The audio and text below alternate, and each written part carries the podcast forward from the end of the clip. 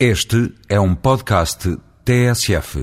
Ontem foi dia de greve geral e, como de costume, os números avançados pelos sindicatos e pelo governo estão muito distanciados.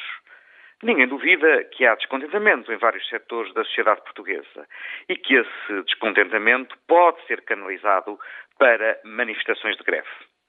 Mas foi visível também que o resultado desta greve geral ficou aquém das expectativas dos seus promotores, mesmo naqueles setores onde normalmente tem efeito mais claro, os transportes e a administração pública. É verdade que a greve geral não tinha um objetivo sindical preciso, tinha sobretudo uma motivação de contestação da política económica do governo.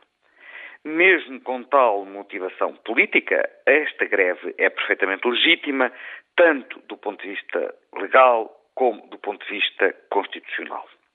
Só que o sucesso de uma greve com tal motivação política não se mede exatamente pela mobilização que gera, mas, sobretudo, por abrir ou não abrir caminhos para superar as causas da greve.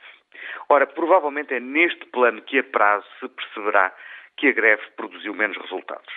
A CGTP, por seu turno, não pareceu ter avançado com uma estratégia de política económica alternativa e também não parece provável que o governo veja nesta greve geral um sinal sério para que tenha que mudar o rumo político que tem vindo a seguir.